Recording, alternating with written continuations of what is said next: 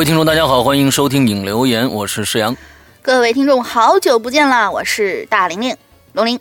哎，过年已经过完了，嗯我们也正式的这个开始更新我们的影留言啊，更正式更新我们的各种各样的节目。对，呃，不知道这个过年期间大家过得怎么样啊？嗯、吃的怎么样？玩的怎么样？啊、我觉得主要是放的怎么样？这个这个吃啊，嗯，我在过年期间就没怎么大大吃大喝，因为确实是前一段时间呢，呃，由于这个工作的原因，这个胃啊有点儿不太好、哦啊，所以过年期间呢一直在养胃。哦，那哎，现在怎么样了呢？好多了吗？现在好好一些了吧？好一些了，就是说不能瞎吃东西。关键是嗯这个工作的时候啊，经常的这个饮食不规律啊。有的时候呢，我我我我就吃一个早饭，一个晚饭，中饭有时候做做活儿，一做呢就就做过去了。一到到时候做做做做，哎，一做兴奋了，完了之后一抬表一看，哟，两点了。两点三点了，我就那算了，那不吃了。经常这个样子，就导致了这个呃这个胃部啊啊这个就不适了。嗯，所以师傅要注意身体呀、哎，这个我所以呢，在这儿劝劝大家啊，这个身体是呃革命是身体的本钱啊。对的，呃，身体是革命的本钱啊！之后这个大家一定要注意自己的身体，有嗯身体坏了，什么都都完了啊！嗯，呃，这个在这儿呢，跟大家说一个今天就发生的事。今天是星期一啊，嗯今天就发生的事情就是我们的第十《鬼影人间》第十三部长篇剧场 已经在淘宝店和我们的苹果 APP 啊上架了哎，就是龙鳞播讲的这一个这个第 N 种复仇方法啊，第 N 种复仇方法。所以呢，大家可以去我们的这个呃淘宝店和我们的 APP 上去选购一下。嗯之后呢，其实这个这个呃故事呢，在我们的刚刚开的这个会员啊 APP 里边的 VIP 会员的这个专区里边，用了一个半月的时间就已经全部更新完了。对啊，在那个里面已经已经提前更新完了。我们现在。嗯，放出来的是就是 会员们听完以后的这个这个这个版本啊，大家、呃这个评论也是非常非常好的。那现在我们的这个会员专区里面呢，正在更新这个我们的第六季的剩下的一二三四，剩下的五个故事。嗯，啊，我们第六季还有五个小故事在更新，已经更新到最后一个了。我们的呃这个。呃，第六季的剩下这些故事，故事啊，故事将会在十呃三月十号上线淘宝店和苹果 APP。嗯嗯，所以呢，也值得大家期待一下。到时候呢，大家可以购买单个故事，也可以购买就是整季的故事，都可以啊，嗯两种方式都可以。所以呢，啊、最近呢，大家呃新的东西听的还是挺多的啊，可以大家去选购一下。另外就是还是跟大家说一下，啊、可以去支持一下我们的这个会员。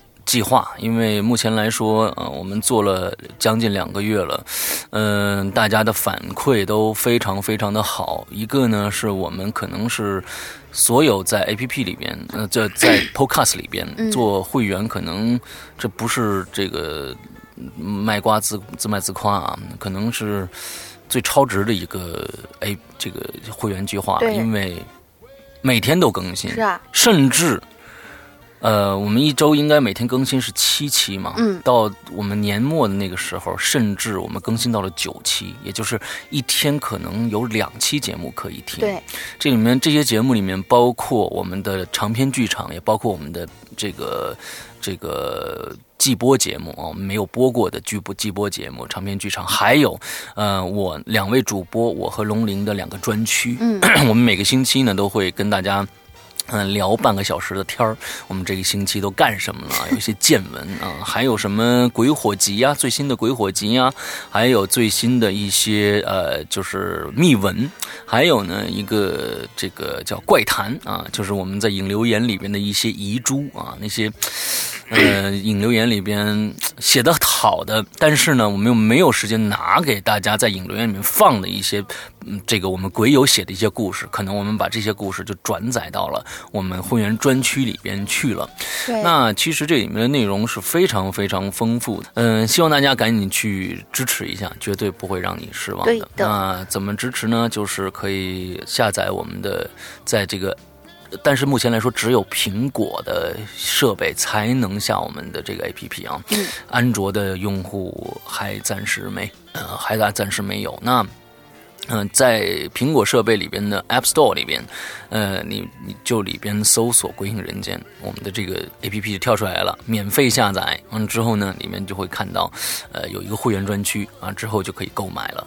啊，嗯、还有一个方式，假如说大家觉得在 A P P 里面、苹果里面付款不方便的话呢，可以呃加一个微信号，那微信号的这个是“鬼影会员”全拼啊，加上了以后，你你就可以用微信付款这种方式啊，完了之后进行购买也是可以的。嗯嗯，之后我也在这儿再重申一下，就是说现在所有已经购买会员的呃这个朋友，一定要加“鬼影会员”这个微信号，呃，加上以后呢，嗯、我们有有一个群。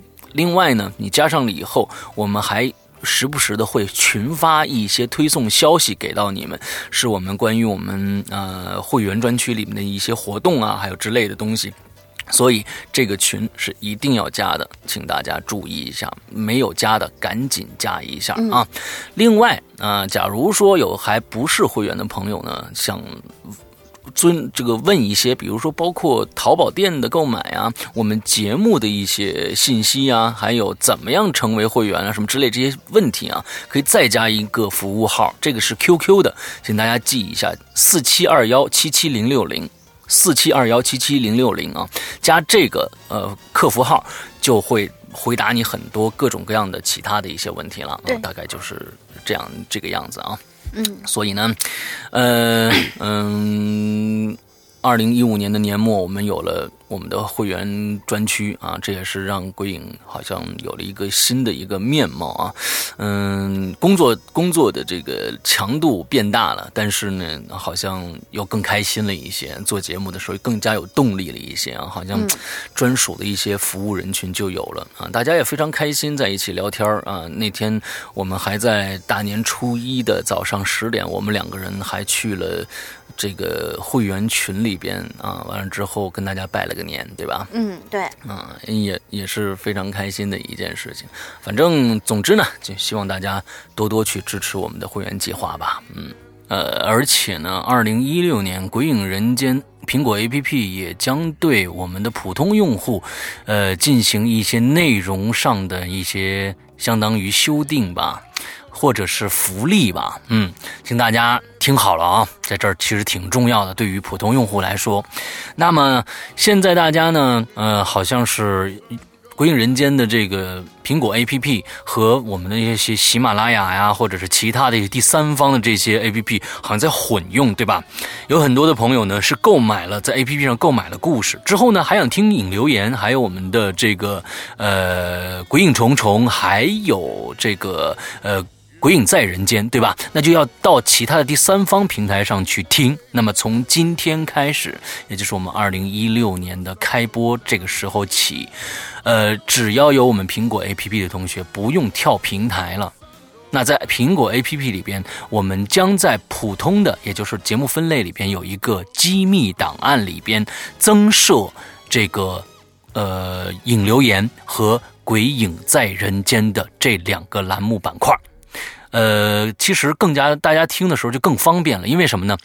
在这个板块里面全是对应的节目，不用去挑节目了。那我们在第三方的里边，我们按照时间来发布的话，那呃可能大家听的比较混啊，想听一直听这个呃《鬼影在人间》的话，还得挑啊这一期啊找下一期在哪儿在哪儿。而我们现在准备把所有的从我们《鬼影在人间》开播以后的所有《鬼人在人间》全部。都放到我们的苹果 APP 上面去。所以呢，这是一个非常方便的一点，也就是大家以后如果购买我们的节目，同时想听这些免费节目的话，不用跳平台了，在我们的苹果 APP 上一个平台就全部搞定。另外呢，呃，因为引留言呢是时效性的节目啊，所以呢，我们到现在我们为了。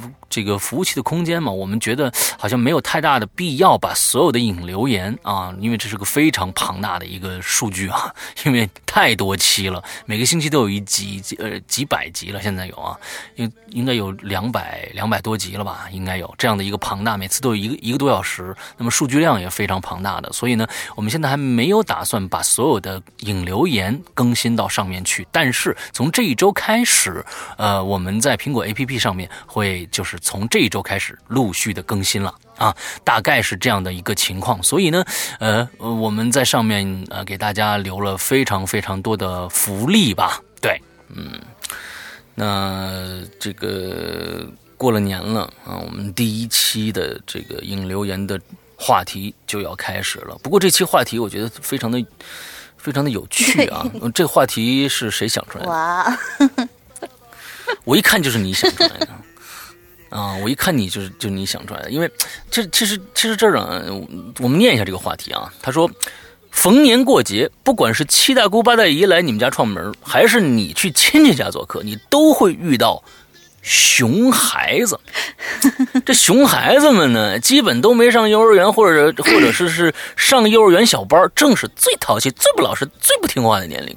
作为长辈的你，你看，你看，你看，你看，你看，你看，你看，从这句话上来说啊，哎。就有问题了。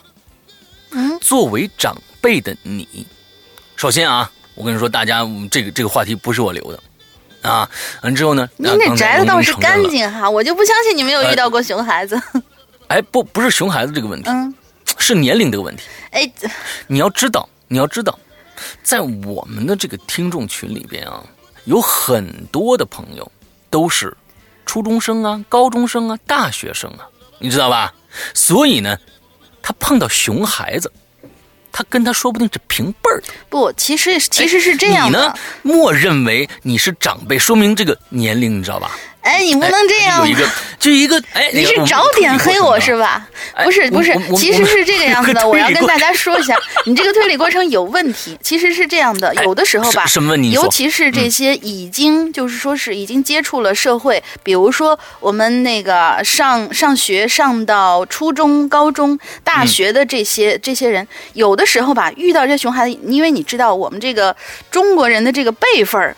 有的时候非常的微妙，可能有些这些熊孩子呢，他很小很小，还是你的长辈，跟你啊，对，他是你的长辈，或者说他跟你是平辈儿，但是你呢，你觉得我自己还是个孩子呢，我跟他怎么就啊拎不来了？这这这一种，然后甚至还有一些呢，我自认为我已经很大了。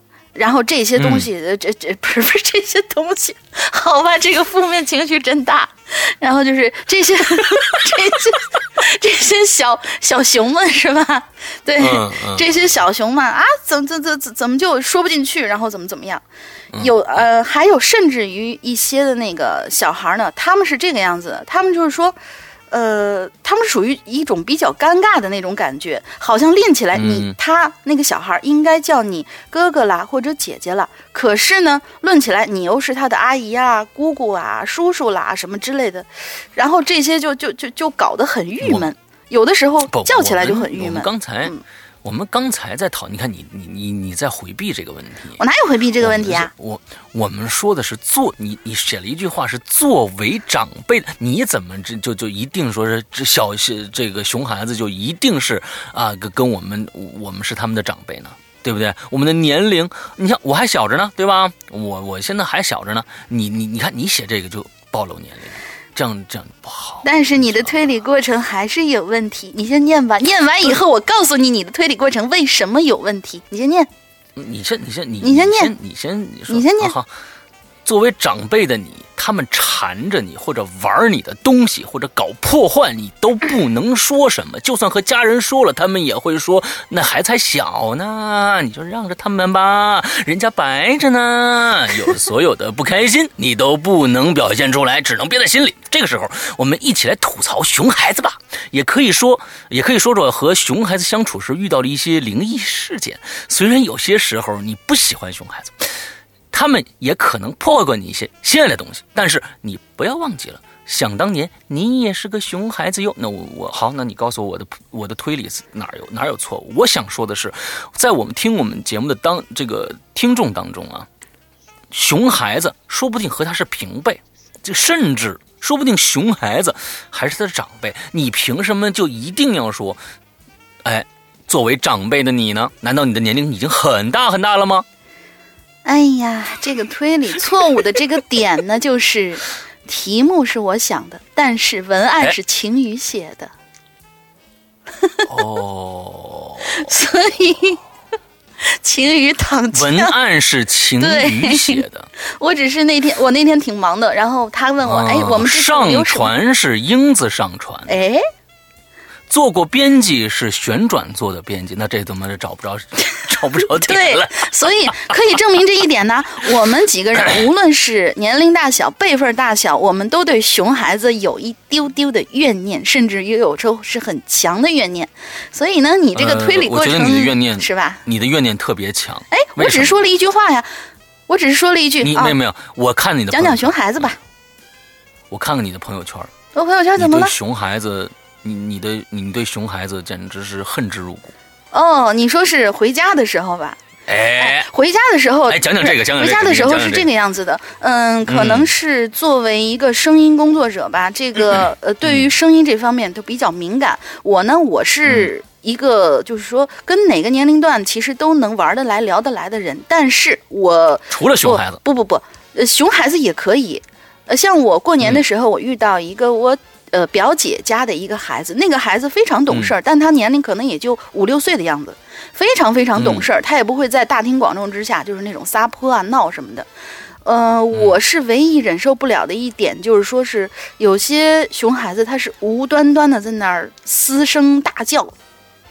嗯，对我我可能就是说是听觉比较敏感一些，我是其实非常受不了这一点。其他的话还好，其实还好。嗯。嗯嗯嗯，但是但是那辆车上遇到了可能都是大家带着孩子全家人返京的那一种，一列车里面就是我在的那节车厢里面至少有三个，而且都是那种，呃幼龄段的那种熊孩子，然后就哇哇哇一直在那叫，跑来跑去，跑来跑去都还好说，但他们边跑边喊，嗯，然后就搞得我很郁闷。这个，假如说说到熊孩子，你你首先想到是什么？第一，第一这个感觉，你想到的是什么？第一感觉就是熊，为什么要叫他熊孩子呢？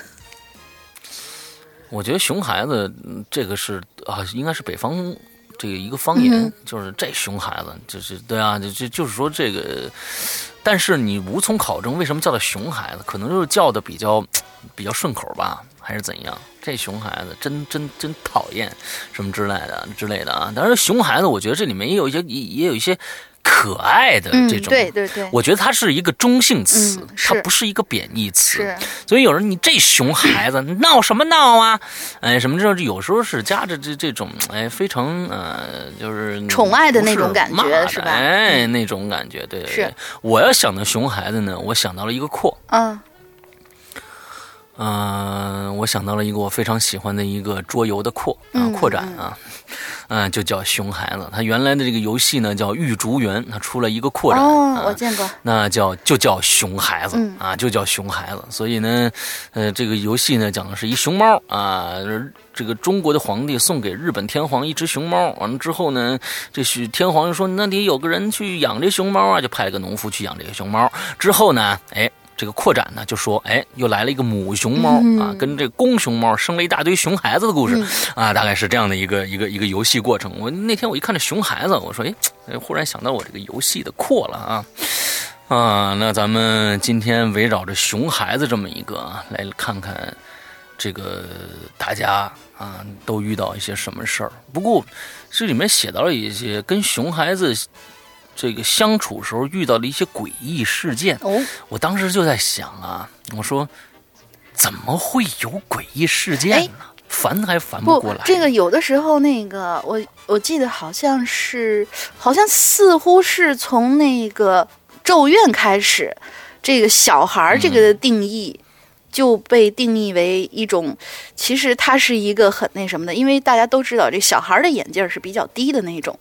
他可能有一些，有的时候无意识的做出来一些事情，在我们看来他是无意识做的，但是在他自己看来，哎，也许就是一个跟灵异扯得上关系的。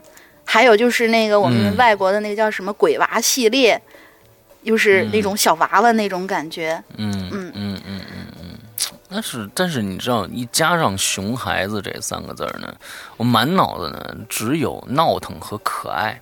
对，这个《咒怨》呢里面那孩子呢一点都不闹腾，那孩子简直说是异常的安静，他基本上就是站着，嗯。不是站着就是蹲着，对吧？嗯。就就非常的就是蹲着瞪着大大的眼睛看着你，哎。哎，就就也就干个这个事儿。其实我在想一个事情，如果你站在一个熊孩子的那种就是这角度去看这个《咒怨》，是不是这个片子就变得可爱了呢？不是，不是，嗯。熊孩子有他的动态，他的动态呢，只要他一动了，他就不怪，因为孩子嘛，这个这个孩子，熊孩子这个阶段啊，不管男孩女孩都会有，嗯。因嗯为他不懂事，刚刚的这个在降生在这个世界啊，完开始有自己的主观能动意识的时候呢，他就会对各种各样的事情产生好奇，这是免不了的。那当当然了，他一一产生好奇，就会乱动、乱摸、乱嚷、乱叫，嗯那这就变成了熊孩子的一个一个破发点了。对那但是。一个孩子从生下来到他懂事儿，一直安安静静的，那就怪异了。对的，那就变成非常怪异的一件事，那就恐怖了。我曾我经常说，恐怖不见得是忽然跳出来吓你一跳，而是正常哎吓你一跳那些是熊孩子。我跟你说啊，嗯吓你一跳那是熊孩子，但是真正恐怖的是你一回到家，你满家都找不着这个人，一看他在你开门了以后没关门，他在门后面待着呢。这个多恐怖啊！他也不说话，他就一直站在那儿，那多恐怖啊！那这东西就不正常，他就不叫熊孩子了，这就真的变成《咒怨》里那个熊什么来着？嗯，叫他叫那孩子叫什么来着？忘了，忘了，就是那孩子了。佐伯熊什么来着？哎，对，反正他叫熊熊什么熊啊，熊熊孩子，哎，哎，他也叫熊孩子啊，他也叫熊孩子。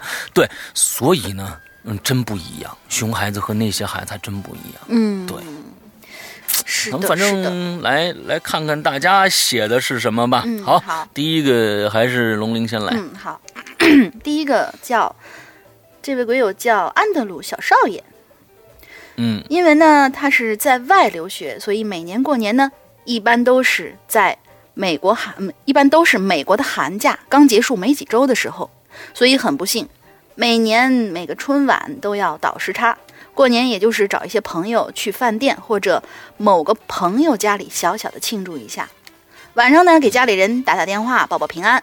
其实呢跟我的这个生活啊没什么关系了，但是幸运的是，这样却可以避免那和那些长辈们打交道，汇报学习成绩啦，或者带着弟妹到处玩啦，呃，这些有些闹心的事情。好了，扯了半天，回到关于熊孩子这个话题上，我呢就说说我在过圣诞节，其实也跟中国的春节差不多了，那个时候遇见的熊孩子。我呢是个高中生，作为交换生感受美国当地的文化，我住在一个单亲的美国人家里头。他是一个中年美国白人妈妈，还带着他初三的儿子，上初三的儿子。两个人呢对我都十分的友善，但是他们两个人不知道为什么经常吵架，甚至于是打架。我在这里呢称呼他的儿子为 Tom，他妈妈是不是叫 Jerry 啊？好吧，好吧，我那，我刚才说呢，汤姆和杰瑞就是经常经常打打架对要不然不打。对，嗯对对对，汤姆是属于那种不断让我看到美国孩子的独立以及自理的同时，也不断刷新我对“任性”这个词儿的理解的。哎，事情发生在圣诞节后的两天，我们要去汤姆的祖父母家吃晚饭。在此之前呢，就发生了一件事儿，就是汤姆的手机给坏了。他妈妈原本答应他给他买一个新手机，但是并不是他想要的那个，所以他就跟他母亲发生了一些不愉快。我呢，原本以为这件事儿过几天应该就翻篇了吧，可其实并没有。那天呢，汤姆的妈妈开着车带我们去汤姆的祖父母家，我坐在车后排，汤姆坐在副驾驶，我坐在后面戴着耳机听音乐，看着外面的风景。他的祖父母家呢，要经过一段高速公路。这个要说一下，就是美国的高速公路啊，其实很常见，呃，不像国内只有去外地啊什么的才会经过高速。这高速，对对。对，啊，嗯。嗯，这高速呢的沿途应该是沿途的风景吧，是很漂亮的。但是走着走着，他就隐约的听到这俩人，就是汤姆跟他妈妈两个人在吵架。因为他们吵架其实挺频繁的，所以我也就没在意，还是侧着身子靠在这个椅背上，看着景儿，听着歌。直到这车子突然左右猛地晃了一下，我才发现，我去，这俩人在高速公路上打起来了。这车子不停的左右乱晃，汤姆的妈妈一个手握着方向盘，一边跟汤姆抢他自己的手机。我后来才知道，事情是这样的，因为汤姆手机坏了，他妈妈不想给他买他想要的那款三星手啊，哦，做广告了是吧？某韩国 品牌手机，嗯，所以他一直就没有手机用。而那天在车上呢，汤姆又开始嚷嚷着买手机的事儿，他妈妈就怒了，说你要什么？你要么什么都不买，要么就用我给你买的东西，要么就自己挣钱去。然后呢，这汤姆也怒了，就说：“我没有手机，我也要让你没有。”然后呢，就发对，就发展成了高速公路手机大战。我当时整个人就被当时这情况给惊吓到了。你想想，这六七十迈的高速公路啊！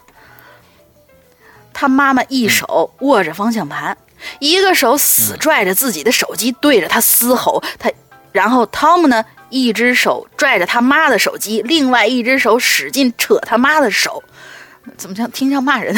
啊，他是你这个怎么骂人呢？啊，扯他母亲的手。他母亲的也是骂人。嗯。好吧，你你你就就就就就这么听 明白意思。嗯嗯，对这种呃这种。争夺战持续了大概有数分钟，其中几次差点就撞车了。我喊了两次“住手啊，小心啊”，但是呢，没有什么结果，没有什么效果，就果断放弃了。也就是每次快撞车的时候，我会大声叫“小心呐”，然后他妈妈才会回过头一个急转。等到后来呢，汤姆意识到这样做做事是很危险的。于是终于松手了，然后就各种破口大骂，最后呢，有惊无险的到达了目的地。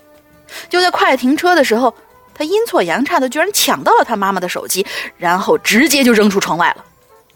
他妈妈的，他妈妈就大喊了一声：“ 他妈妈的，他妈妈就大喊了一声：‘嗯，You son of B。’”不是 U S O B 啊，对对对对，当时我听到这句话，就是嗯，对，不是这其实呢是这样子的，就是 You Son of Beach 这句话，对对对对对，那你狗娘养的 养的，哎，那他是狗娘养的，那谁是狗娘呢？对呀对呀对呀，哎，这就像这个他妈完了之后对着孩子大声骂一句。国人经常我什么你妈那个那个话是一个道理，对对对对对，这个真的是非常搞笑。所以我们要奉劝，在这里插个题，就是要奉劝大家，以后千万不要管自己的孩子叫小兔崽子啊，什么什么之类的，因为是吧？根据基因学，这个后面您懂的。哎，嗯，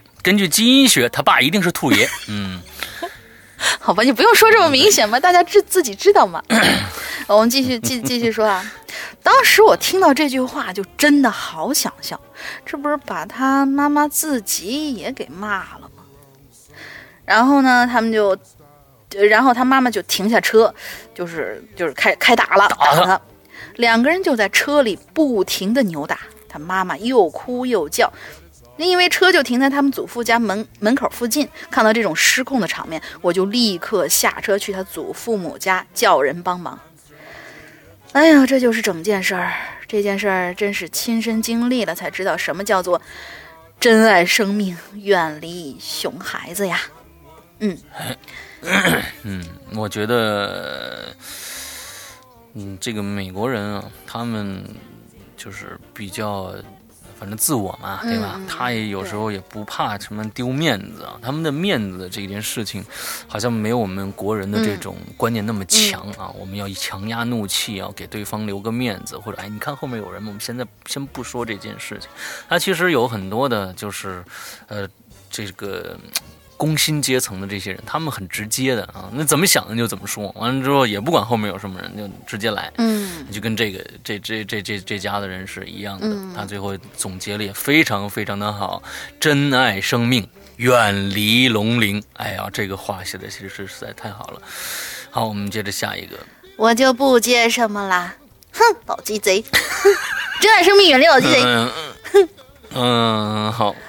嗯，下面这个非常短啊。那卑鄙的椰子，嗯，这个这个鬼友叫卑鄙的椰子。他说：“石阳哥、龙英姐，新年快乐！咱们直接进进主题啊。小孩子呢都有比较淘的时候，但是呢，熊和淘是两个意思。哎，我小时候就挺淘的，但绝对不是熊孩子。是不是熊？我不能呃，是不是熊孩子？主要看家长的教育方式。哎，这熊孩子父母都不怎么样。嗯。”我的父母呢，从小教育我呢，不能随便拿人别人东西啊，也不能随便拿别人。啊啊，不能随便收人家东西啊，也不能随便拿别人东西。有想要的呢，和父母沟通啊，不是离谱的东西呢，都会满足你的啊。他说，嗯，这里要感谢我可爱的父母，我见证了留言，我见证了留言从 A P P，应该是我见证了影这个鬼影吧，从 A P P Podcast 到新浪微博，再到百度贴吧。哦，我明白了，呃，我见证了留言。这个我们现在的引流言啊，是从哪儿发这个发展而来的呢？最开始的那个，我们是有 A P P 的。我们最开始的 A P P 是在二零一二年的九月十八号，我记得非常清楚。九幺八那一天，我们的苹果 A P P 的第一个版本就上线了。二零一二年之后呢，我们因为。苹果 A P P 是可以评论的嘛？就是对这个 A P P 进行一些点赞呐，或者评论呐。这个之后呢，我们的引流员是从 A P P 开始的，看那些 A P P 上有没有给给我们 A P P 留一些意见的人呐什么的，我们从那儿开始的。之后呢，我们就转战到了 Podcast 上，Podcast 上面完了往下留言，之后又到新浪微博，再到百度贴吧，再到 B B S。哇，这个 Baby 的椰子真的是老潜水的老鬼友，可以一直的这个呃从。从头听到尾了，现在是嗯，鬼影已经伴随了我三年多，感谢鬼影，感谢石阳哥，感谢龙英姐，感谢前主播伊里，希望我们今后的人生一直能有这个鬼影人间的陪伴。嗯，我也特别希望，我也特别希望，希望鬼影人间能在大家的这个支持下啊，一直做到我八十岁以上。呃，这个这个就是我的，你的目标太不远大，应该做到我八十岁以上。你是说你那个到你八十岁，做到你八十岁是吧？哎，对。呃，就到你八十岁，我是六十二啊，也可以啊，也可以，行吧，行吧，就是一一百六十二是吗？我知道了，知道了，好的，好的，好的，嗯，行，好吧，好吧，嗯，那感谢啊，我觉得熊孩子和和这个淘啊，熊和淘，嗯，淘气呢，嗯，其实我觉得熊和淘主要在于创意上。淘气其实有时候是需要创创意的，哎，熊呢是破坏性的，就是不管不顾性的。那淘气呢？我觉得一个你比如说男孩子要不淘气的话，那我觉得真的就是呃这个。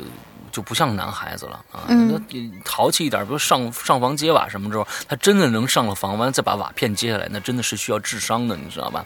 但是呢，这个 这熊孩子呢，可能就不不不是了啊，他就可能搞一些破坏的活动，呃，也没有什么技术含量的，比如说砸杯子，嗯，拿几个杯子啪砸在地上，啊，那就不错了。就是这个，我我觉得，我觉得我师傅家里头肯定特别怕熊孩子去，因为他手办多呀。呃，待待会儿我们会讲到一个，待会儿我们会讲到一个。嗯，对。下一个故事就是这个这个，那我这个这个故事反正也很短，我来讲吧，因为我这我有切身的体会。嗯，好好好。这个，什么叫叫 L U B O V 啊？他说我看到了一篇新闻，就给大家复制过来啊。最近的日本知名的论坛 Two C H 里边。呃，Two Channel 应该是可能，我估计他是这个这个啊，就爆出了这个某宅男房间惨遭亲戚熊孩子入侵的悲剧。只不过这次的苦主呢，是一个行动行动能力爆表、与恶势力抗争到底的死宅啊！他对亲戚要求的赔偿金额之高，当场让熊孩子全家傻眼。哎，嗯嗯。楼主在论坛上是这样描述自己的悲惨遭遇的啊，因为外婆过世办丧事儿，住的较远的亲戚呢就借住在这个受害人家中啊。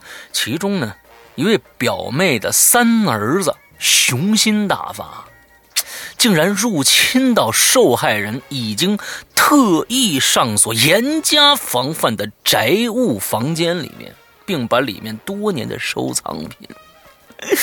包括模型啊、手办呐、游戏呀、DVD 呀以及漫画，全都毁了。这受害人呐，气得几欲昏倒，之后一怒之下要求表妹一家全额赔偿。啊，详细清算过来呢，向这熊孩子一家提出了至少三百一十四万日元的高额赔偿金。嗯，那大家可以算一下，三百一十四万呢，大抵这好像是除以十一还是除以七啊？忘了啊。嗯，反正不少。熊，哎，熊孩子的妈妈立刻就抓狂了，就开始耍赖，说：“哎呀，你怎么回事啊？这小孩子不懂事儿而已，怎么可能？你你你你怎么能要这么多钱呢？你疯了吧你？啊，况且呢，这些小玩具呢，哪值那么多钱呢？哎，同时还有扬言要告这个受害者欺诈。面对质疑啊。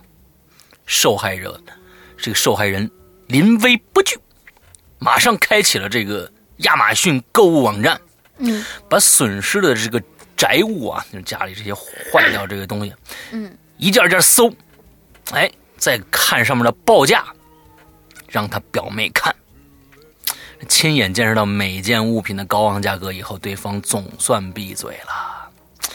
其实这些呢，还并不包括这受害人被果汁泼到的绝版工具书以及沙发清清洗费，不然，这个赔偿的这个金额就会更高了。最后，表妹的父母出面，看到房间被破坏的惨状，向受害者道歉，并帮熊孩子一家垫付代垫了四百万日元的赔偿金，才算解决这件事。但经过这次打击以后，这位宅男从此再也不让他人来。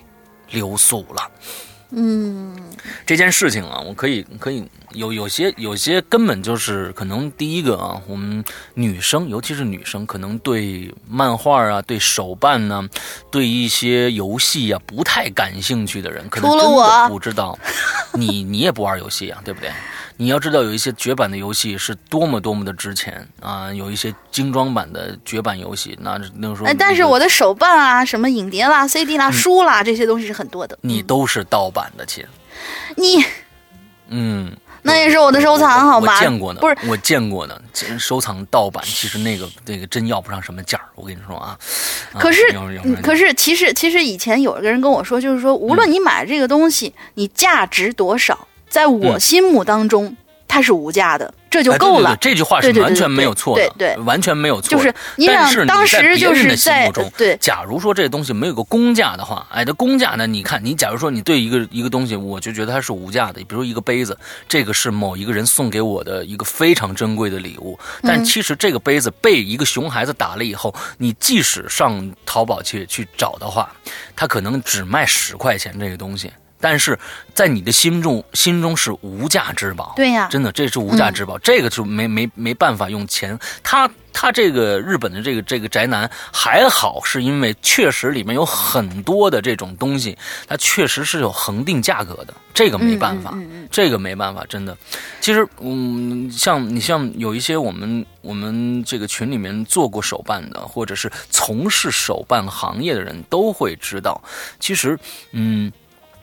一个一个手办有些是模型了，那模型不说，我也我我不喜欢手办，我就是一往那一摆的那个东西啊，我我其实一般，我是喜欢制作有制作过程的，比如说是那个万，这个这个这个班代的啊，呃，万代的这个这种拼装模型，我是非常喜欢，比如说高达，我家里很多，嗯，那个是有个过程的，而我呢，根本不是一个非常细致的这种这个模型制作者。那我们群里呢，有很多都是从事这方面以前专门学过的和现在的从业者，他们对一个模型的制作，比如说一个一个很小的一个，比如说，嗯，HG 的一个级别的很小，可能大概也就是二十厘米左右的这样的一个模型，它可能要做要花一个多月、两个月的时间，甚至还要往上喷漆，做各种各样的处理。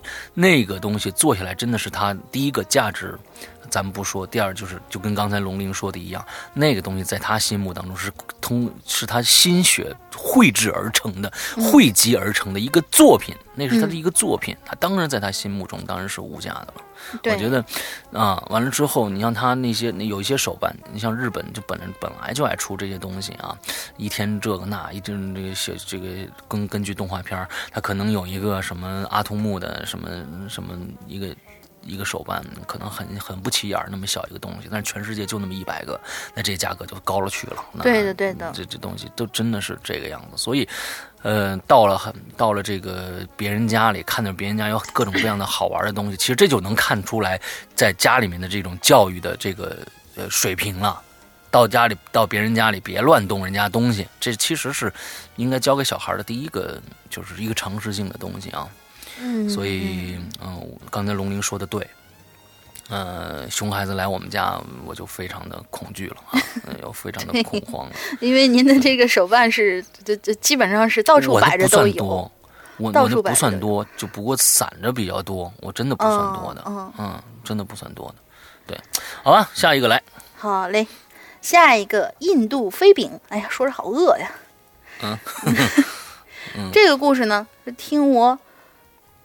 老老娘，这老老娘是一个什么什么？我我觉得可能是姥姥，应该是姥姥的意思。你往后看，可能我觉得是那么个意思。嗯嗯，应该是姥姥。嗯老老娘讲的，那个呢，还是五几年的时候，新中国还没有成立，当时的人们呢，都还住在小平房里头，街里街坊的这个亲如一家。我老老娘的这邻居刘老爷子，都五十多岁了，还没抱上孙子。可奇怪的是，要么是他儿媳妇生下的孩子刚一落地就莫名其妙的夭折了，要么就是孩子刚到五六个月就在肚子里面，就这这这肚子里面就是相当于是流流了吧，相当于是流产了。嗯，可这一切都终止在了第四个孩子身上。第四个孩子刚刚被接生婆抱出来，刘老爷子就一把夺过了孩子，交到了我老老娘手上。让他抱着这孩子去山上等他。我老老娘虽然不明白他的意思，但也照做了。到了山上等了没多久，刘老爷子就扛着一把铁铁锹，应该是铁锹吧，过来了，埋头就挖了起来。不一会儿就挖出了一个几尺深的小坑。老爷子就一把夺过婴儿，猛地就丢进了坑里，然后就举起了铁锹，奋力的砸了下去，一下两下。刘老爷子愤怒的喊：“你这个鬼东西，让你缠着我孙子，我叫你不得好死！”我老老娘在一边看着都傻了，眼看着那个小家伙变得血肉模糊，刘老爷子才肯停手，然后扬起土。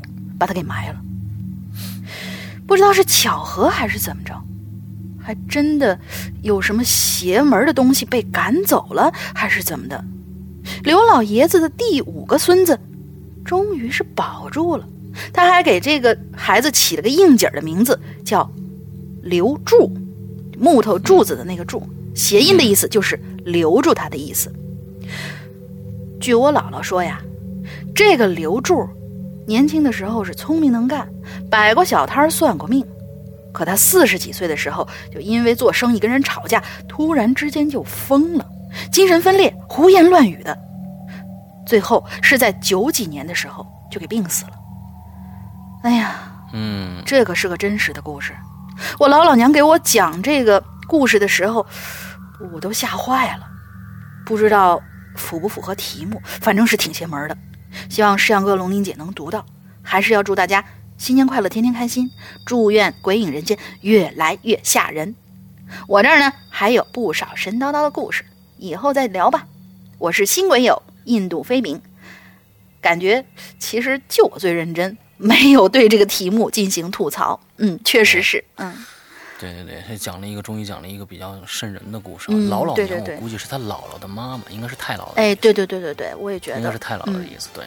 所以，但是你我们细想这个故事啊，那幸亏这是在五几年啊，五五几年刚刚成立，那他其实这个刘老爷子算是杀人了，对吧？嗯，对，刚刚生下来的孩子对就就就给给给杀了，但是他，呃我现在不知道他的这个整个的这个心路历程是怎样的啊？嗯他会觉得第四个，为什么他觉得第四个孩子就是一个恐怖的东西，他一定要把他杀掉呢？这个真的是我觉得没根没油的感觉。对然后第五个孩子为什么就就是就是好的呢？这个还真不知道。其实我觉得这个这个故事挺挺有意思的。假如说能把它编成一个嗯一个小故事再发展下去的话，我觉得应该是不错的一个小故事。嗯，是的，是的，是的，其实想起来挺瘆人的这个故事。对，拿起来就拿到山上去，拿铁锹就给拍死了。哎呦天哪！嗯，其实有的时候恐怖的是不是这个孩子本身，而是周围人对待他的一种态度，我觉得嗯挺、挺可怕的。嗯，对嗯假如你看他就呃可能杀这个孩子，你想嘛，完之后还有我们我们我们往下细想，就是说已经死了三个孩子了，又被人杀死了一个，完之后又生了一个，之后这个人的一生到最后其实也是蛮悲惨的，最后就疯了，对吧？嗯所以我觉得这个阴魂可能还没有散，到底是为了什么？这样的一个延续下来的这样的一个一个事情，有可能就往再往前，他这个老爷，他这个刘老爷子，到底经历过什么干过什么事儿？嗯，他为什么觉得这第四个孩子一定是不好的？所以呢，都有前因后果。我觉得这个，哎，细想起来还挺有意思的。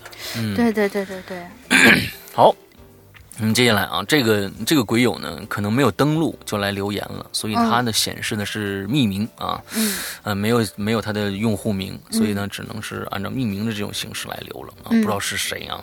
首先呢，祝两位主播新年快乐。说起熊孩子呢，呵 呵貌似我小时候就是一个，嗯，不过我小时候虽然调皮，虽然捣蛋，呃，虽然也撵过二大家呃二大爷家的狗，偷过隔壁那家的梨，但是呢。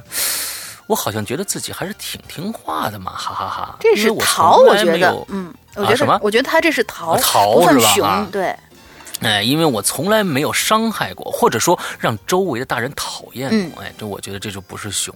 对，我们那地方的人呢，还是蛮喜欢我的哈，因为我挺逗的啊。（括号当然说我以后没出息的不算啊。好，OK，好，啊，也看来有有大人说你以后没出息啊，那对这这不好，嗯，呃，不过啊，今年过年的时候我才知道什么叫一山更比一山高。嗯，尽管我小时候挺调皮的，但是呢，跟我二姨家那小子比起来的话，那就相当于骑着猪的跟骑着毛驴赛跑，追不上啊。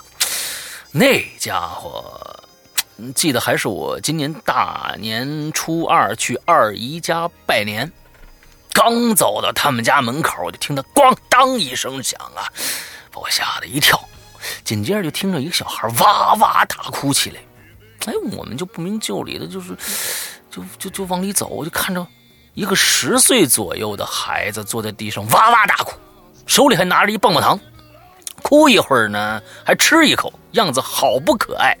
他这意思是好不可爱，是好还是好可爱呢？好可爱，好不可爱也好不可好不可爱就是也是是好可表现爱的意思，其实是，哎，也是表现好可爱的意思啊，嗯应该是好可爱的意思。嗯看见我们进了屋，一下子就不哭了。哎，这孩子啊，装啊，在那装，搁那装啊，连忙的就跑进屋子去了。看样子是害羞了。哎，我们都笑了啊。从屋里出来那个二姨呢，也不好意思的笑了。我妈就问了：“这娃这么大了，你咋还打呀？”我这二姨就苦着脸说：“嗨，谁敢打他呀？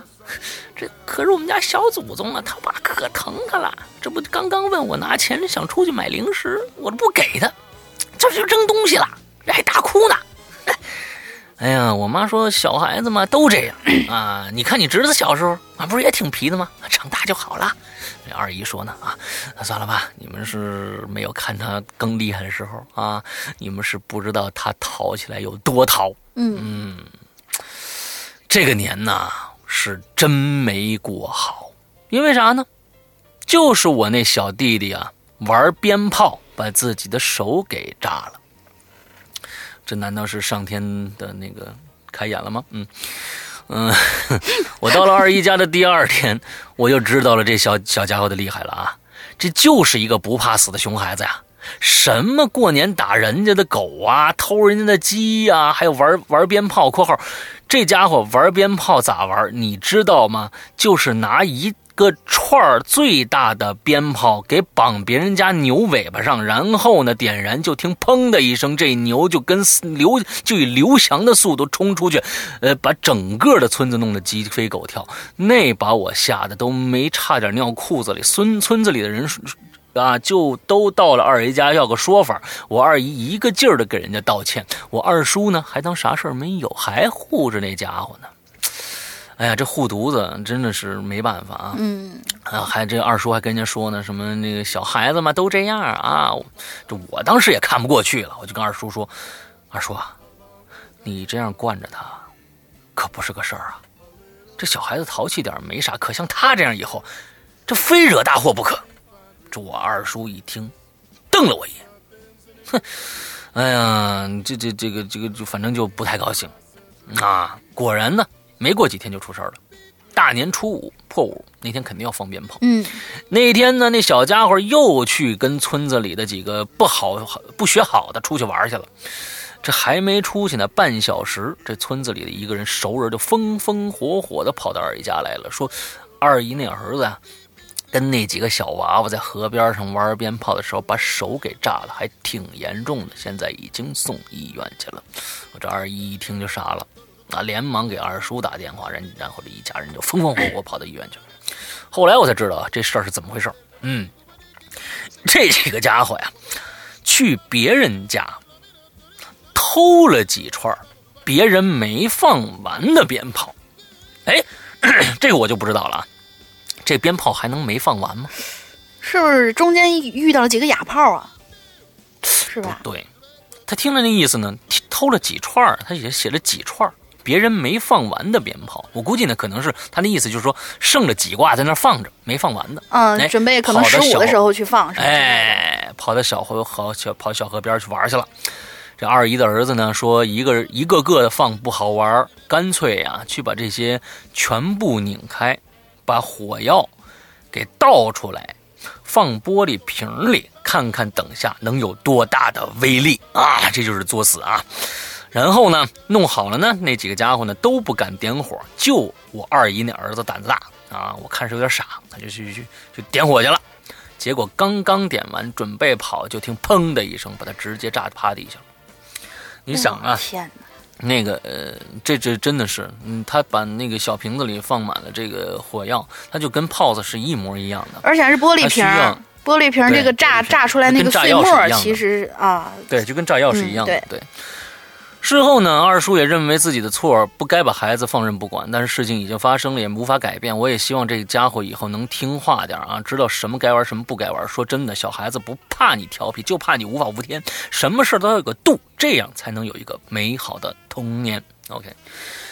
嗯，这个有些常识啊，嗯，我觉得还是要教给孩子的。嗯，淘一点没关系，但是得有个度。刚才说的非常对，什么什么是危险，什么是什么是不能做的，那那真的是要，尤其是现在我其实想在这儿想跟大家说一下，现在有孩子的朋友啊，嗯嗯，我觉得从你们的孩子要教导大家，要教导孩子一个观点是什么观点呢？是。珍爱生命，尤其是自己的生命。现在我们的很多的老一辈的国人呢，在一个事情上，其实很小的一点就是过马路。嗯，过马路一定要等红绿灯，因为现在的车跟你跟那个那个时候完全是不一样了。现在有很多的老头老太太甚至父母带着领着自己家的孩子过马路都不看红绿灯，那那个灯那个车呀，哗哗哗的过，就就毅然决然往这个马路中间走，不知道为什么他要赶什么样的时间，他在马路中间也是站着，他也过不去，嗯，就两边车这样蹭着就过去了，我不知道他要赶他在赶什么时间，是赶回去销户口还是怎么样，反正我觉得看到这些呢，我就非常非常的气愤，就是说也要教导你的孩子。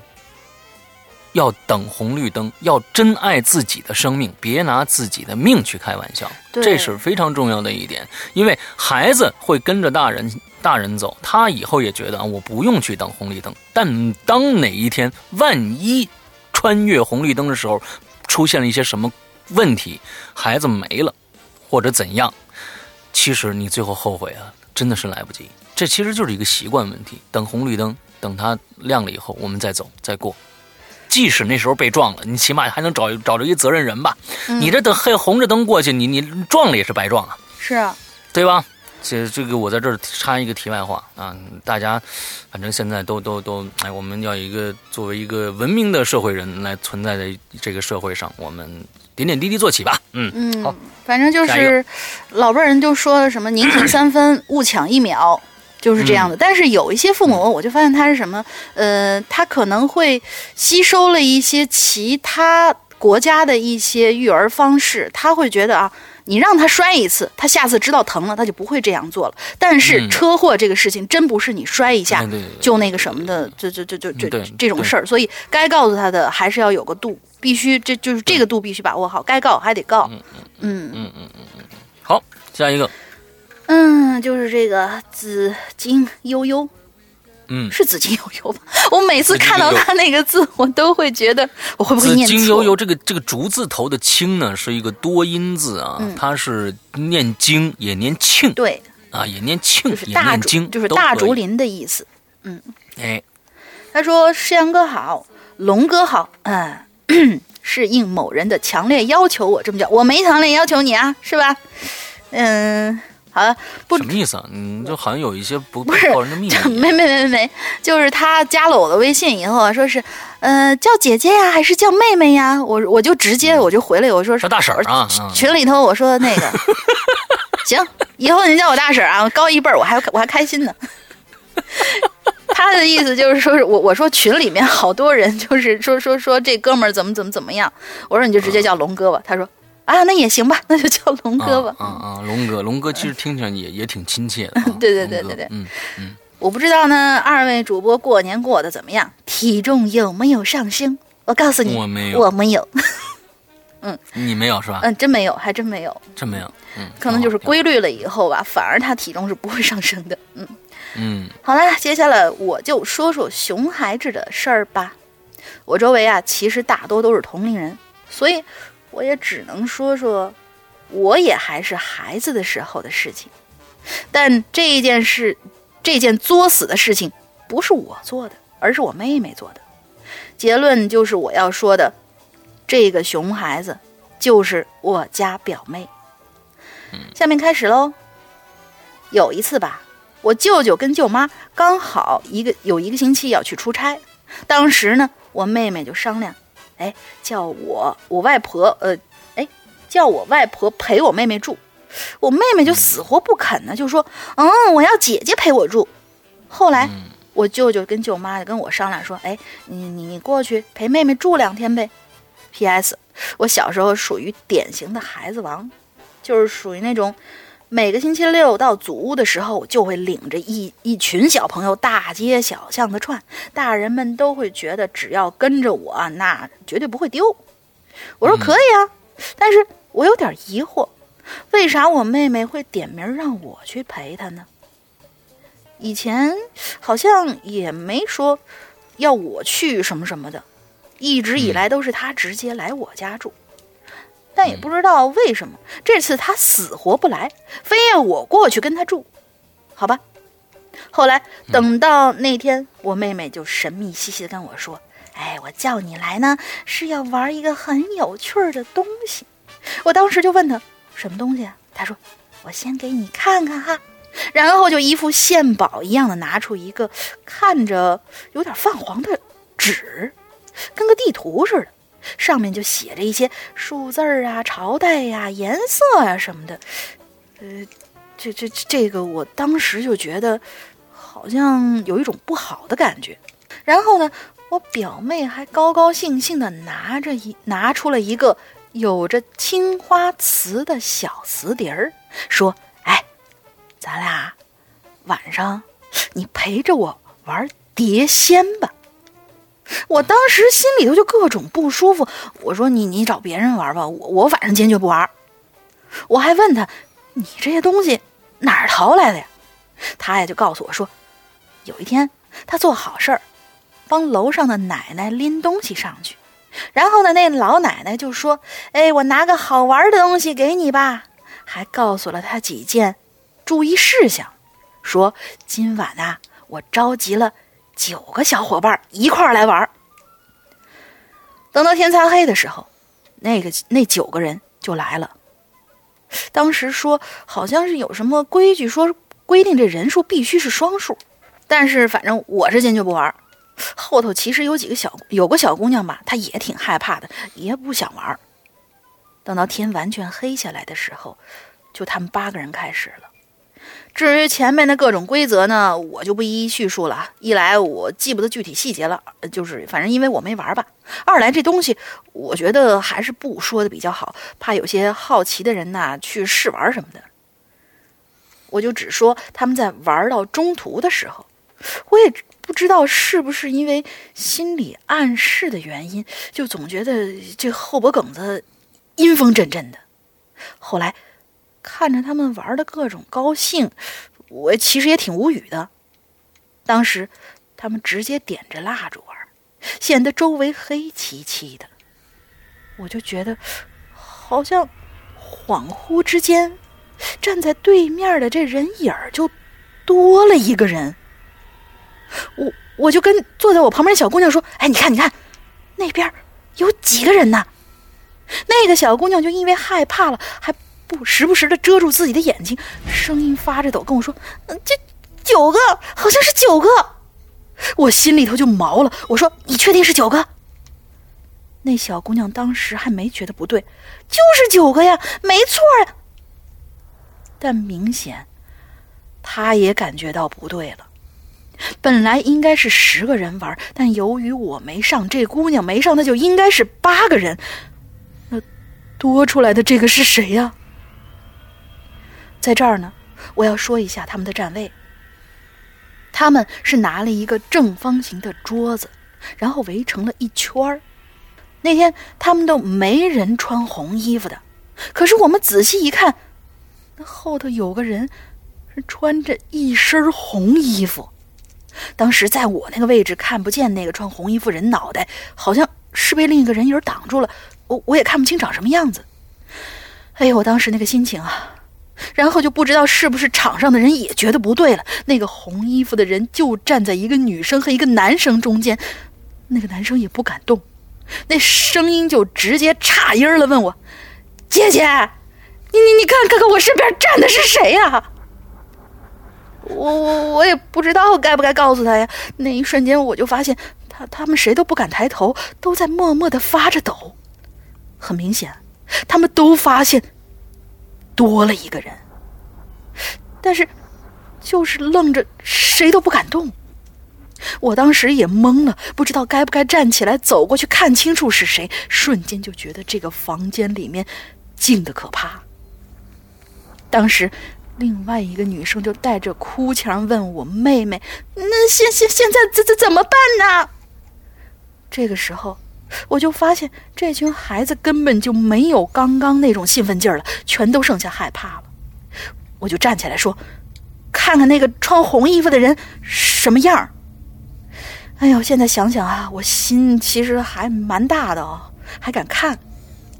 结果我刚刚站起来，那个蜡烛就给灭了。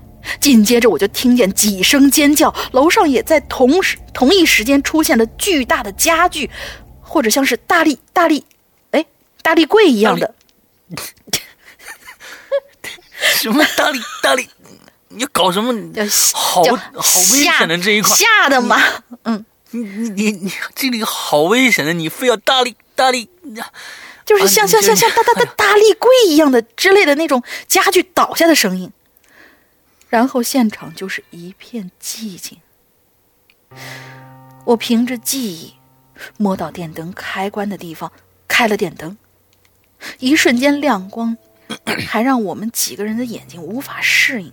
后来就看清楚，有几个女生同时放手，都在桌子下头缩成了一团。另外几个人就保持着刚刚姿势，刚刚的姿势动也不动。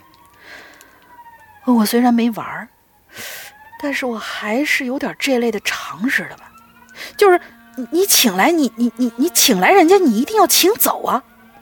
就是玩碟仙，在结束之前，所有的人都不能离开盘子呀。后面就是有几人坚持要回家了，我无奈的就一个个去送，还好呢，都是住在附近的孩子。然后他们路上就跟我说，其实他们是不敢告诉家长。也告诉我，这这千万别说啊！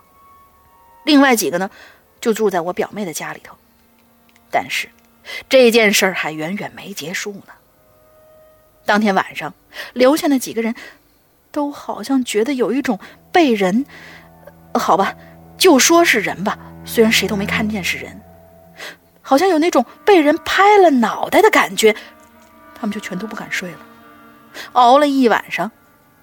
等第二天人都走了，我就跟我妹妹说：“哎，你带上我，去见见那个老奶奶，问问这碟仙没请走该怎么办。”后来呢，我们就上去敲了半天门都没人应。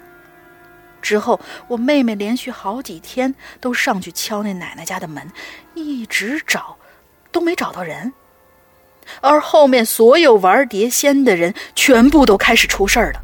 轻则就是削水果的时候被削掉一片肉，重则就是车祸。最惨的就是我妹妹，呃，跟我妹妹之前，哎，就是我妹妹跟之前那男孩跟女孩，他这写的好不顺呢，就是当时，呃，哦对，就是当时穿红衣服那人旁边的那两个人，那两个人都是回家的路上被车撞了。最诡异的就是，据说当时他们是一前一后走着的，那车先撞男孩，先撞的那个男孩，一个蛇形又绕回来撞了那个女孩，最后就是我妹妹，她是被一个花盆直接砸到了脑袋上，好险呐！但后来还是捡了条命回来。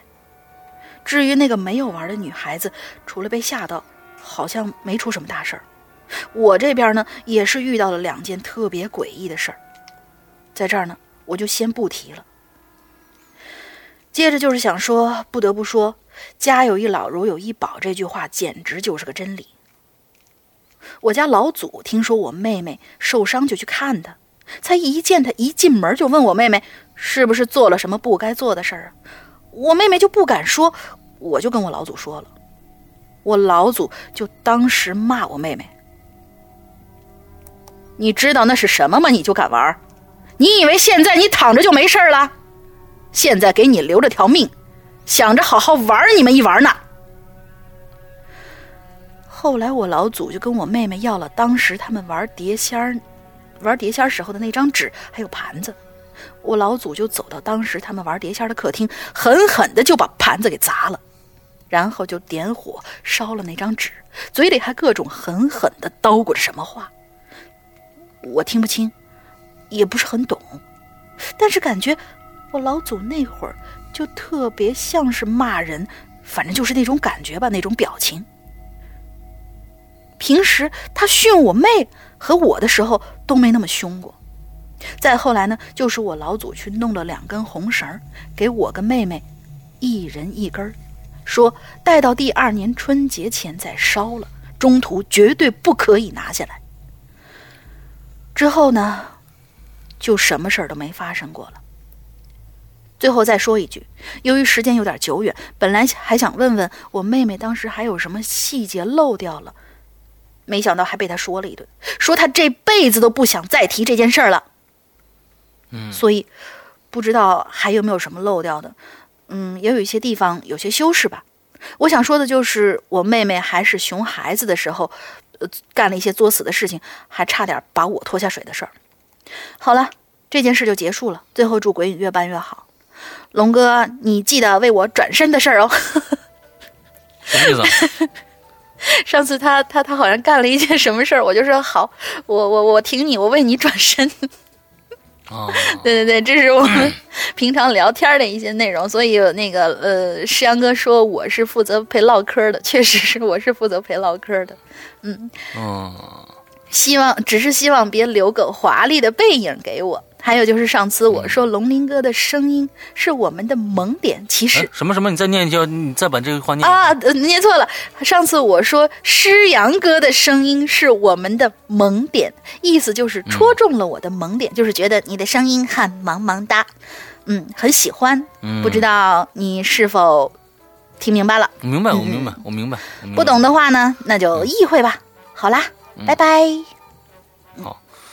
这个，嗯，再一次印证啊，我们说就是，呃，千万自己没有把握的事情不要去做啊。这个真的，呃笔仙呐、什么这些这些事情，千万不要觉得它是什么啊，就是玩儿玩儿啊，或者什么这个那个的。你要真碰上了，真的是麻烦事儿啊，请大家一定对对对，可以不信，但不可不敬。你你至少你把人家送走了，而且我还听有一本书说的什么，其实这些那个仙呐、之类的，其实你真的要是做一些什么呃这些行为的话，你是请不来的。那仙儿其实他也挺没空的，所以呢，嗯你请来的大多都是过都是过路鬼啊什么之类的。所以你想也，都是可以说是这个熊熊鬼魂。嗯，对对对，你你你沾上什么鬼，尤其是这种穿红衣服的啊、厉鬼这种什么的，你就尽量少干这种事儿吧。嗯熊好朋友，对啊，呃，也是爱做恶作剧的，不要不要沾染，嗯不要沾染这些东西、对啊。好，最后还有两个啊，都很短，我就一起来念。嗯，好，就是一个第一个叫《鬼影闹闹》啊，那石阳哥，我想问问啊，以前有一期节目啊，叫“来吧，把你手机砸了”，那期引流员的背景音乐是什么啊？请求石阳哥解答。嗯我刚看，我昨天看到这一条以后，我就专门去听了一下那一期的节目，一个啊，你应该说是开头的那个那个开场音乐是吗？那个是一个。挺小众的，呃，欧洲的一个小乐队，两个人的乐队叫 Bitter Sweet，那嗯就嗯 Bitter 啊，B I T T E R，and 完了后面 Sweet 就是甜的意思，S W E E T 啊。 Bitter Sweet，它一共出了两张专辑，第一张专辑呢叫 Mating Game，第二张专辑叫 Drama。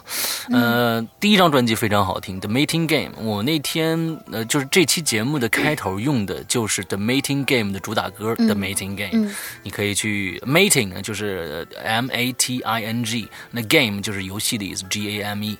完之后你可以去去搜一下这张专辑，这张专辑确实非常好听啊，它里边加了一些呃 Bossa 的元素，还有一些、嗯、Big Band 的元素，之后又加入了一些轻电子的元素，所以是一个挺结合的、就混搭的这么一一一个一个呃乐队啊。但虽然只出了两张专辑，这两张专辑都挺好听的、嗯啊，这个风格我非常喜欢、啊。好，那希望你找得到这张专辑啊。嗯 我们今天最后的一个啊，叫 Lara 八八六二六，我们老朋友，嗯，给山羊哥、龙玲姐拜个晚年。我来讲一个熊孩子被熊孩子吓到的故事吧。嗯，好，嗯，这叫报应，也是我听一个朋友说的啊。这个朋友现在对鬼神之说呢存在着敬畏的心态。他说，他告诉我说啊，这次事件呢是他在熊孩子年龄经历的啊，也是有生以来第一次的诡异经历。我们叫我们这个朋友呢叫歪吧啊，歪那个时候呢，我估计姓杨。哎，歪，你看，歪那个时候六七岁，正是连狗也嫌弃的熊孩子标准年龄啊，狗都嫌弃啊。呃，这个确实是我记得我也有那那么段时间。他这么一说，我真的想起来了。呃，我在两岁时候开始熊，嗯，最熊的时候是两岁到四岁之间，小孩儿嘛，嗯，我那时候来北京啊、我姑奶家在北京，嗯。我记得这个我最熊的时候呢，首先啊，两岁我不知道跟谁学的啊，首先我爸我妈都不知道，应该是当时，呃，我小时候是在厂子里边是长大的，嗯。呃，那个时候呢，基本上那个时候根本没有什么月嫂啊、保姆啊什么这个那的看孩子，连连爷爷奶奶看孩子都没有，因为我爷爷奶奶他们都是老师，他们也在上课，所以根本没有时间，没有任何人看我。那个时候，在一个化工厂里边，我爸我妈，所以他们上班呢，就把我直接放在了托儿所。他还不是幼儿园呢，嗯，就专门有那个孩子，一人有一张床，小孩就反正在那躺着，等下班了，中午下班来接一下回去吃饭，晚上下班回来再接回去，都是我从小就那么长大的。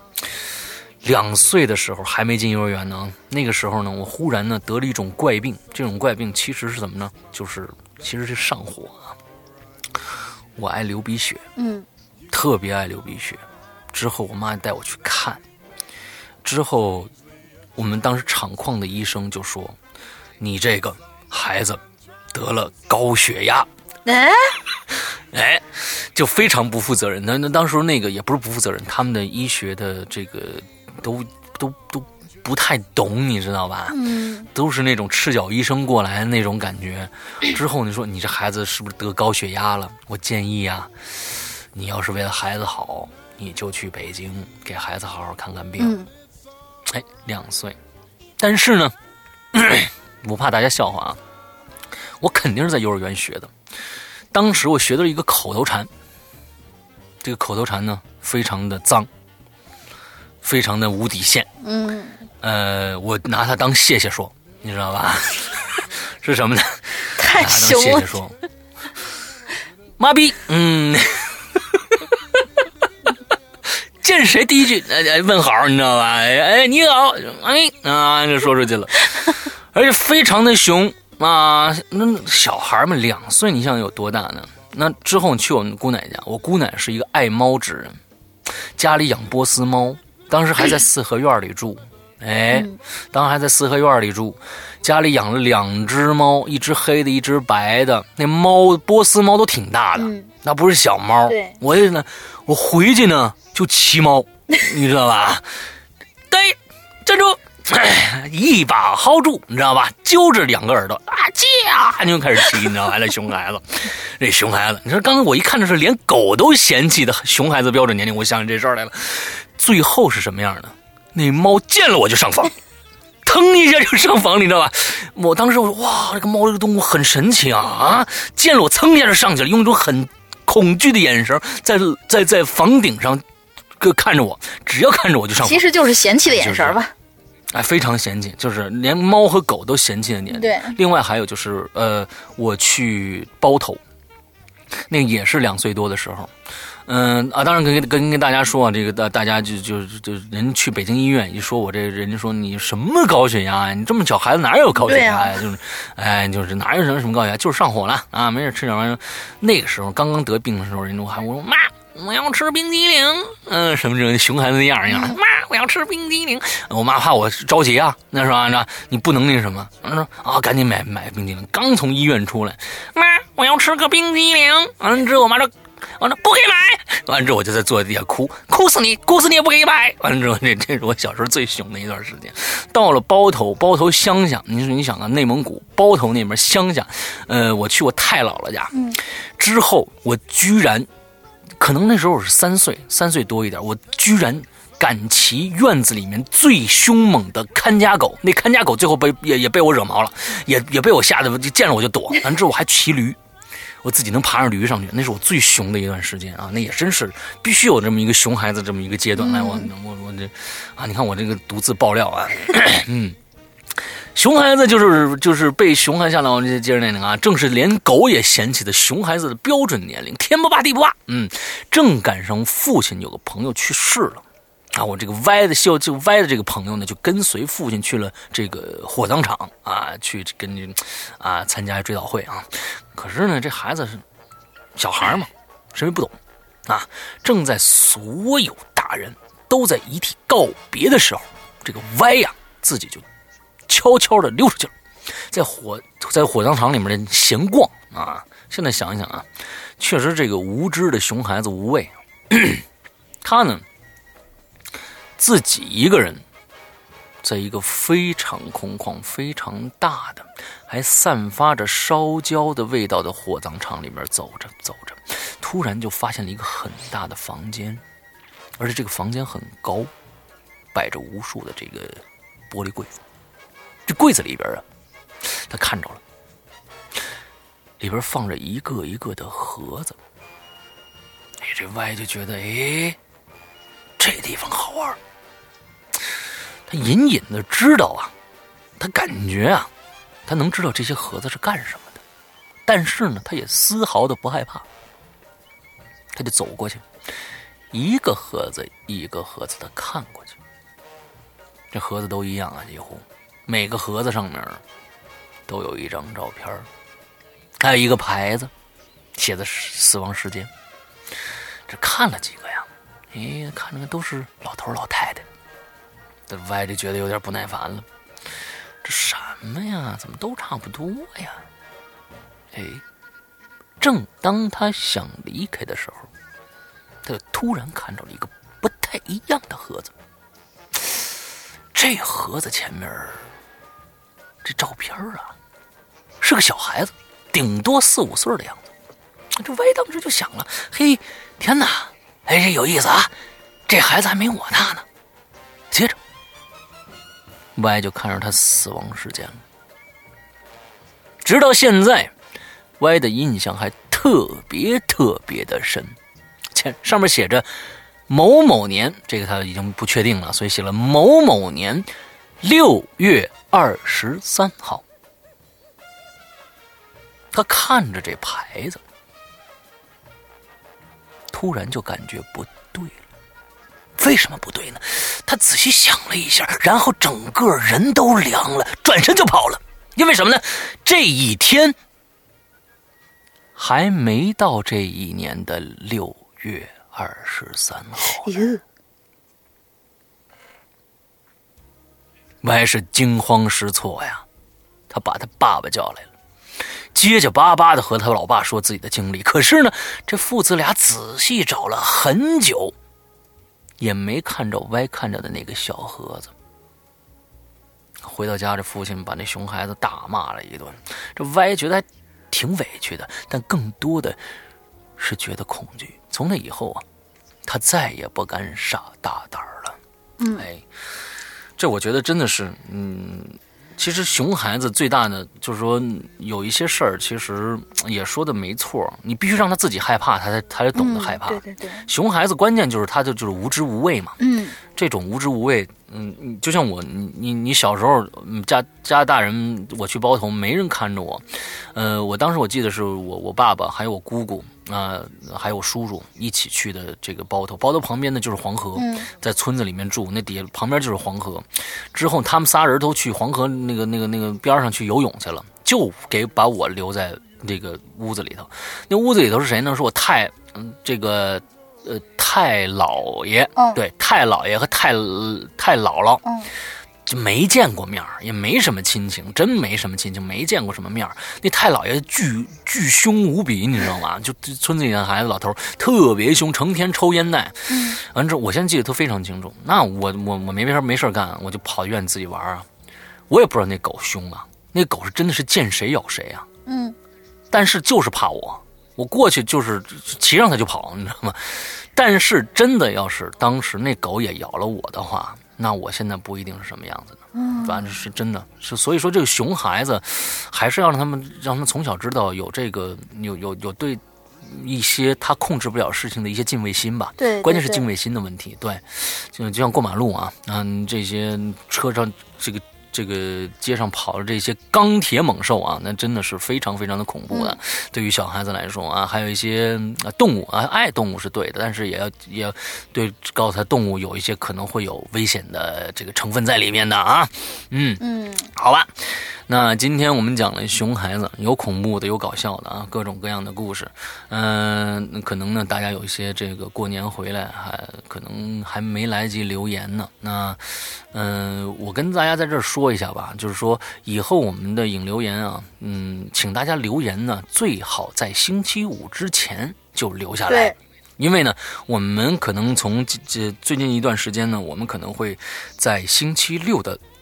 呃，早上十点钟开始做我们的引流言，那其实就是星期我们的截稿日就是星期五，所以呢，大家想被念到，就请在星期五之前，在我们的 BBS 上，网址是 BBS 点鬼影 Club 点 net，这个网网址的里面有个专门的引流言的这么一个专区啊，里面找到我们最新的帖子，在后面留言，在星期五之前留好，我们在星期六的时候就有可能能读到你的了。对。啊。好，那我们今天的节目到这儿差不多就结束了。嗯，还有一个就是我们的进群密码，对吧？龙鳞想一个吧。又到我了是吧？嗯，我琢磨琢磨啊。我们拿诗阳哥说个事儿吧。刚才诗阳哥讲了他小时候的那个故事，遇到了一个三脚猫的医生，然后那医生断定他得了一个什么样的。才导致他跑到了我。我刚才还想说我的我的那个口头禅呢，一想实在是太 太脏了。对对对，太脏了，不好玩。就是得了一个什么样的小孩子什么病？小孩子应该绝对不会得的一个什么症状，导致他跑到就是从那个北京去，从从从从老家散养跑到北京散养去了。我刚才特别想说，石阳哥应该是被散养大的。对对，我这这小时候真的是散养的，从小就是就是对，就是在幼儿园长大的啊。好了，我们今天的节目呢，到这儿差不多就结束了。祝大家这一周快乐开心，拜拜。拜